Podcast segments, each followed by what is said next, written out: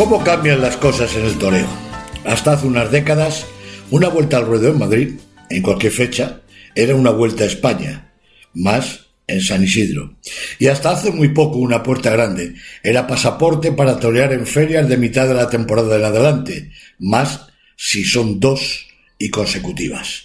No quiero referirme a la contundencia de triunfos venteños de Rincón en el 91, ni de López Simón, con dos puertas grandes en San Isidro 2015, que le valió hacer una temporada en la élite del circuito superior y tras su tercera salida en hombros en octubre, ser base de grandes ciclos en los años posteriores. Ni como Talavante sale lanzado en una novillada presentación en Madrid de la Isidrada de 2007. Tampoco de como Fandiño y David Mora rentabilizaron sus triunfos en la capital para aparecer durante un periodo notable en las grandes ferias. Ni Ureña, tras sus grandes campañas y éxitos madrileños en los años 17, 18, pero sobre todo en el 19.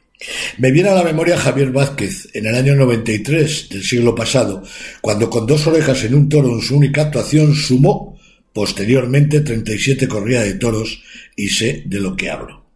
Víctor Puerto en el año 96 abría la puerta grande por dos veces consecutivas, y aquel año toreó una cuarentena de festejos que tuvieron su continuidad en años posteriores. De lo más reciente, el único que ha conseguido meter baza en los carteles más rutilantes de las ferias de Postín es Tomás Rufo, si bien el de Pepino sale de un certamen de las nocturnas y luego no para de triunfar en su carrera como novillero, como de matador de toros de su alternativa en Valladolid, y luego su continuidad de triunfos como Sevilla, Madrid, etcétera, hasta hoy. Es cierto que cada vez los carteles se hacen con mayor antelación, se cierran, lo copan las figuras, lógico, y quedan pocos huecos para triunfadores de Valencia, Sevilla y Madrid. Pero un triunfo rotundo en estas plazas, principalmente la maestranza y las ventas, servían para deshacer carteles y, sobre todo, para acoger sustituciones y en la temporada siguiente acartelarse con las figuras.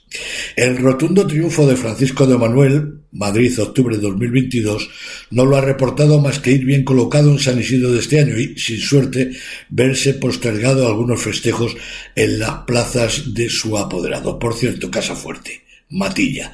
Lo mismo ha ocurrido con el triunfador del ciclo madrileño del año pasado, Ángel Tellez, que le abrió unas pocas puertas de ferias de postín para durarle un suspiro su momento de gloria, una vez sin suerte, en este 2023, incluso en plazas donde fue triunfador el año pasado, Málaga, por ejemplo, tampoco estará anunciado y el panorama es sombrío, injustamente. Y eso que va apoderado por Simón Casas, agua. Y para concluir, el caso más flagrante es el del triunfador de San Isidro 2023, con dos puertas grandes, Fernando Adrián, que hoy en día tan solo está anunciado en un festejo, Albacete, y en un cartel telonero. De Madrid al cielo, según cómo. Ya Madrid da mucho menos a los triunfadores o nada y quita cero a aquellos que dormidos en los laureles llevan tiempo sin dar un palo al agua. E ítem más. La mayoría veraforos llevan a la plaza la misma gente, a veces ni la familia. Adiós Madrid y Sevilla, que te quedas sin gente, dice el dicho. Ni empresarios tradicionales, ni los que venían a revolucionar el sistema. Todos son iguales. Mal de muchos, epidemia.